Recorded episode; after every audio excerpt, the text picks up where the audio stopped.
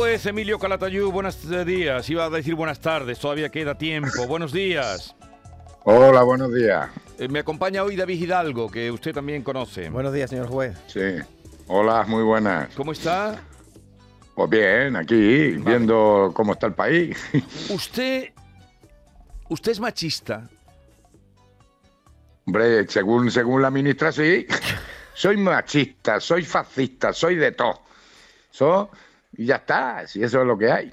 No, pero es que como ha dicho que hay la mayoría de los jueces, o que los jueces son machistas eh, y no saben interpretar, no tienen perspectiva de género.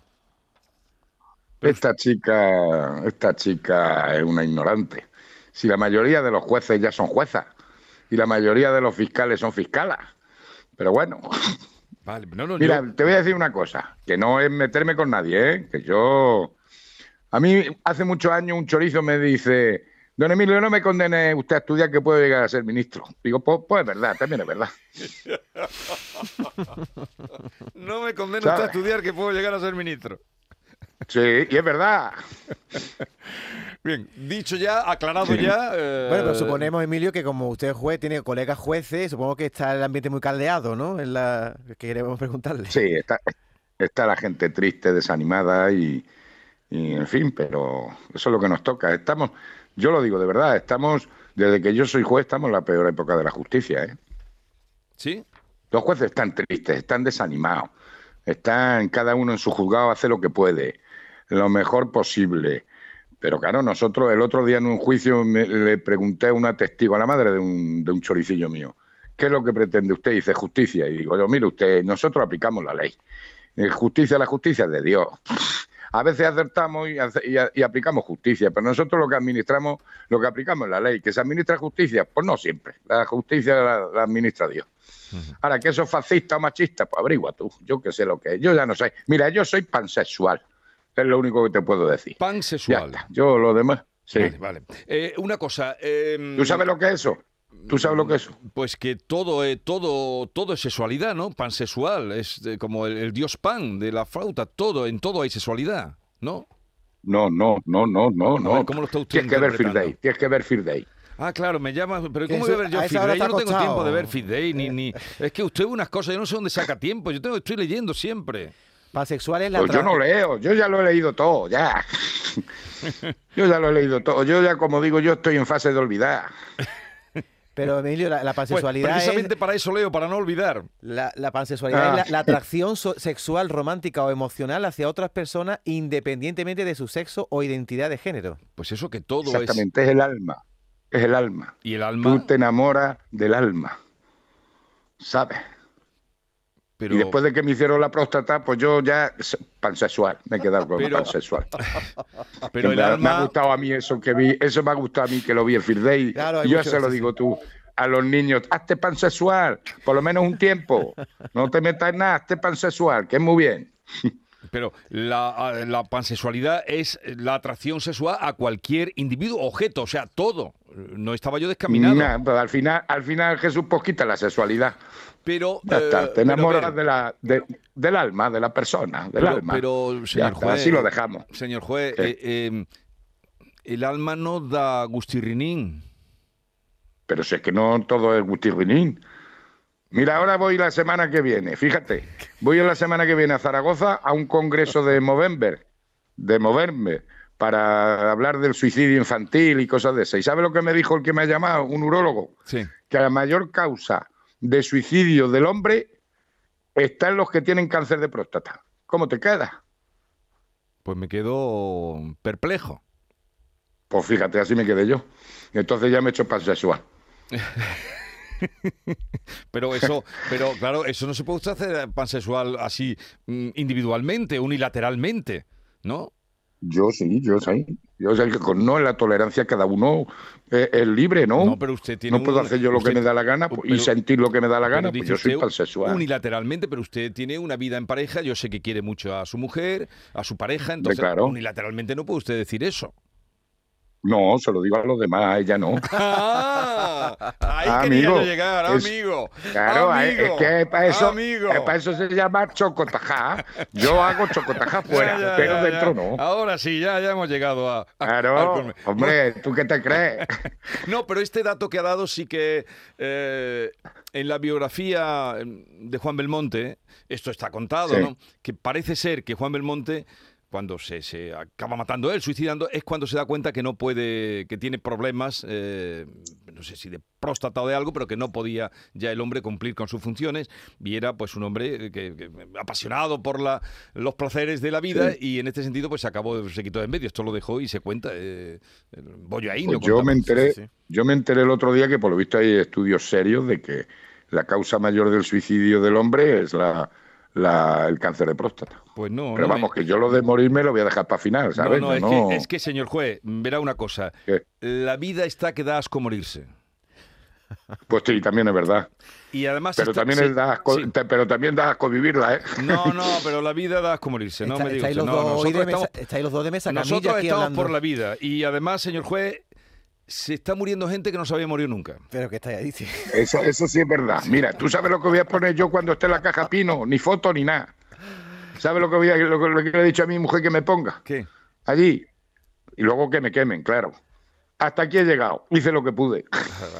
Bueno, vamos ahora a algún aspecto serio, porque mis compañeros están con los ojos Hombre, mirando, tenemos aquí pero preparadas unas cosas y estáis aquí hablando como No, si estuviera en la eh, mesa camilla. estamos filosofando. Eh, Emilio, no sé si ha visto una noticia que aparece hoy en Huelva Información, le leo el titular. Una familia de Huelva denuncia los montajes obscenos con fotografías de su hija de tres años. Resulta que eh, estos padres publicaban fotos de su, de su hija de tres años en su Facebook y ha habido alguna persona desconocida para ellos que ha cogido esas fotos y las ha tergiversado y las ha colocado con mensajes groseros en su propio Facebook y, los ha denunciado. La pregunta mía, Claro. evidentemente el, el denunciado está cometiendo un delito, pero ¿no estamos exponiendo demasiado a nuestros hijos en las redes sociales con tanta fotografía? Por supuesto, por supuesto. Entonces, mira, además hay una cosa que está clara. El interés del menor no tiene por qué coincidir con el interés de, las de los padres. Entonces, están perdiendo la intimidad de, de esas criaturas.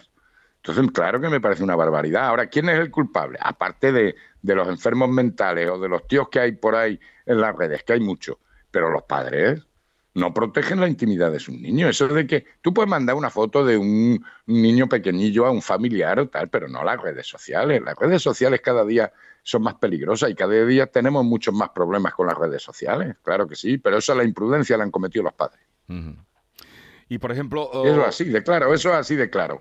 Si es que nos hemos desmadrado, entonces no se controlan las redes sociales. Entonces, el, el que tú mandes imágenes, esas imágenes después quedan ahí y siempre se pueden utilizar. Y de hecho tenemos casos en los que se, ha- se han colgado fotos, se han colgado fotos y después vienen las consecuencias de la mala utilización y de violación de la intimidad de esas, de esas criaturas.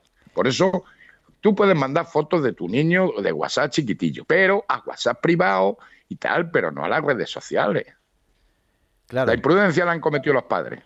claro pero en un, en un juicio la- eh, no le van a decir eso al padre, ¿no? El padre no está cometiendo ningún delito, ¿no? Bueno, está cometiendo un ilícito civil, ¿eh? por lo menos, porque está violando la intimidad de su hija. Y que los intereses de los niños no deben de coincidir con los intereses de los padres. Ujú. No son propiedad, como dijo la ministra, y ahí sí tiene razón, no son propiedad de los padres. Somos responsables de la educación de nuestros hijos, somos tal. Pero tú, tus intereses no tienen por qué coincidir con los intereses de tu, de- de- del niño.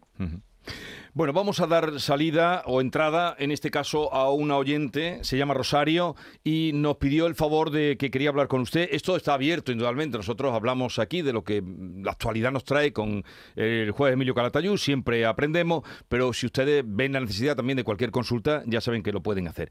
Eh, y nos pedía eh, una consulta con usted. Rosario, buenos días. Buenos días. A ver, ¿qué quería usted consultarle a Emilio Calatayud? Pues mire, quiero mm, preguntarle primero si lo, lo- tenemos los abuelos derecho a visitar a nuestro nieto por ley. Sí.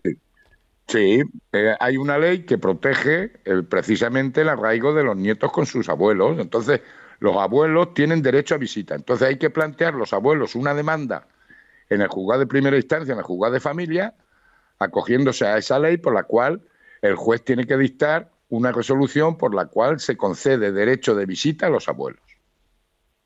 Eso está por ley.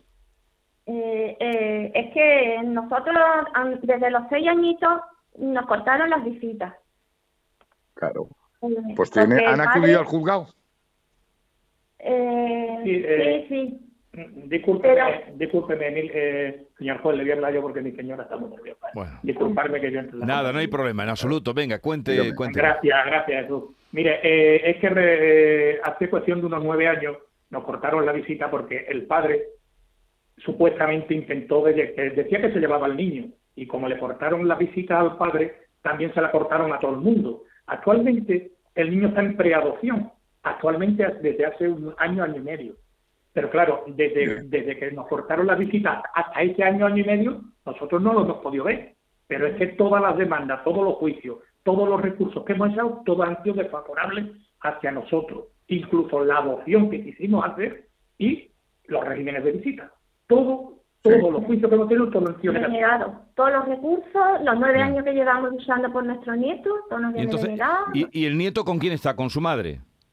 No. no, no, su madre no, no se lo quieren dar a la madre. La madre dice que hasta los 18. Y bueno, y a nosotros nos han dicho los abuelos que hasta que el niño no tenga 18 años no no lo podemos ni ver. Y el niño, si quiere él, buscarlo, pero que, que no, que dicen que no. A ver, eh, nueve años, vamos a ver. Emilio, a ver, venga, ¿qué pueden hacer esta familia?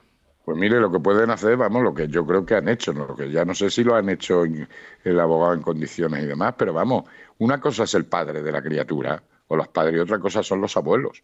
Los abuelos tienen derecho a visitar a sus nietos y está reconocido por ley. Entonces, si el juzgado de familia lo ha echado para atrás, tienen que ir a la audiencia y luchar por ello. Lo que le están diciendo a los 18 años, claro, es que a los 18 años el niño es mayor de edad hmm. y entonces ya puede hacer lo que le dé la gana. Pero es que un niño con 12 años tiene el derecho de ser oído. Y si el niño manifiesta que quiere ver a sus abuelos, tal, el juez tiene que decir que tiene que ver, que tiene que ver a sus abuelos. Otra cosa es que le dé la custodia o lo que sea, que también sería discutible, ¿eh? Hmm. Pero vamos, el régimen de visitas, los abuelos no tienen nada que ver con los padres de la criatura, porque son sus abuelos. Y esas son instituciones que tenemos en España para proteger a la familia. ¿Cómo vas a privar tú a un chaval, a un menor que tenga contacto con sus abuelos? No digo que se quede a vivir con ellos, que también sería discutible, pero vamos, por lo menos derecho de visitas y tener una relación fluida, me parece de ley. Y eso tiene que llegar si no al juzgado, a la audiencia y si hace falta al Tribunal Supremo, vamos, donde sea. Usted, Lo que pasa es que, es que la administración es muy lenta y la justicia también es muy lenta. Ustedes se han movido con abogados. Que, tienen que seguir luchando. ¿eh? ¿Ustedes se han movido con abogados? Sí, sí, señor. Sí, todos estos años. Llevamos nueve, años. hasta, hasta, el final, han, recurrido hasta el final. Y, y, no, ha tenido todo denegado, todos los recursos, todo. Hasta, hasta el Supremo y todo, Emilio. Y no nos han escuchado nunca los abuelos, nos han dejado a un lado. Nunca hemos pues podido hablar. Entonces, nada. Pues si han, si han llegado hasta el Supremo, hija mía, yo más no puedo decir. Pero vamos, no lo entiendo. No lo entiendo. Yo no lo entiendo. Pero bueno. Mándenos... Magistrados tiene la justicia. Mándenos, pero a ver, eh, Emilio, mándenos la última resolución que tengan, la del Supremo, por lo menos que la veamos, ¿vale? Luego le llamará Mamen y le, echas un vistazo, ¿no, Emilio? Sí, sí, sí, sin por problema. misma eh, perplejidad que tienes ante lo que nos está diciendo. Mamen se pondrá de acuerdo con ustedes, nos mandan, ¿qué le pedimos? La última sentencia del Supremo que hayan tenido, ¿no? Claro, la sentencia del Supremo. la sentencia del Supremo, que le eche un vistazo eh, Emilio Calatayud. ¿Vale, Rosario? Yo, yo, yo, yo te la mando a tu correo electrónico. Venga, no, no, ya Mamen se pone de acuerdo con ustedes. Venga, un abrazo y a ver si hay suerte. Emilio, no, ya nos vamos. Ah, ¿qué le quiere preguntar al señor juez sobre el Mundial de Qatar? Que en su blog ha escrito profusamente. Que, a ver, ¿qué ha dicho? Claro. Que la mejor protesta contra el Mundial de Qatar es no ir, pero tampoco lo va a ver por la tele, Emilio. No, no, tampoco voy a hacer. Eh, mira, yo ya he dicho, puesto a ganar dinero, que es lo que se trata. ¿eh? Que aquí lo que trata es que, que, los países ganen dinero a costa de los de Arabia Saudita, de Qatar, donde sea, porque no se llevan la feria de abril también. Van a ganar más los de la feria de abril, llevándose a la Abu Dhabi allí a donde sea, que en la feria de abril. Y ya pues puesto, me parece una pena que los países estos que se presumen de los derechos humanos y tal, vendan sus productos y sus historias a los países que violan todos los derechos de las mujeres, de los hombres, de los trabajadores, de tal. Entonces, me da pena porque aquí parece que se compra y se vende todo. Mm. Y yo, pues no soy partidario de eso. Dinero Bill Metal. Estoy con usted plenamente eh, y bueno, de eso podríamos hablar algo entendido porque a mí lo que me asombra ahora es que se asombren eh, muchas entidades, muchos medios, incluso de comunicación de lo que está. Pero si esto ya se apañó y la gente eh, transigió. Pero bueno, claro, pero Jesús, lo mismo pasó con los Juegos Olímpicos de China. Lo mismo.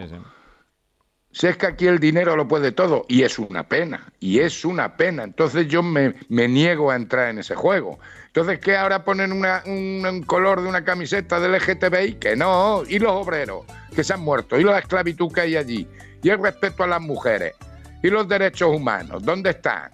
Ahora, ¿el dinero puede todo? Pues no, a mí no, así me va. no tenía ya que ser millonario, pero así me va. Con amigos que tiene usted por todo, por todo el territorio. Eh, ¿Y a Zaragoza va allí en persona o lo da online el curso? No, voy a ir en persona. Pero hombre, Zaragoza está bien, ¿no? Sí, pero es que un pero ya está uno mayor. Pero va usted en, el, AVE, ¿no? El AVE de Hombre, a ver, no voy a ir en coche, voy en el AVE. pero tiene que, Tengo, Aquí en Granada tenemos dos aves. Sí. ¿Sabes? A ver, ¿qué ave tiene el ave ese y el ave María, que es donde trabaja mi mujer. Pero digo, para llegar a, Zaragoza puede usted coger el directo el ave, lo toma desde Granada y puede llegar a Zaragoza. No, tengo que parar en Madrid.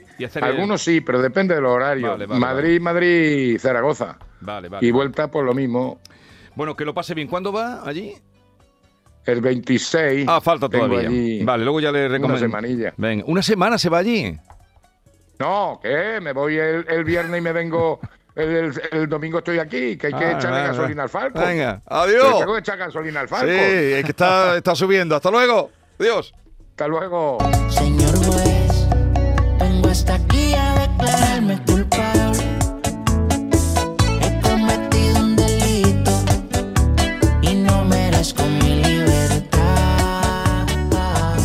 Esta es La Mañana de Andalucía con Jesús Vigorra.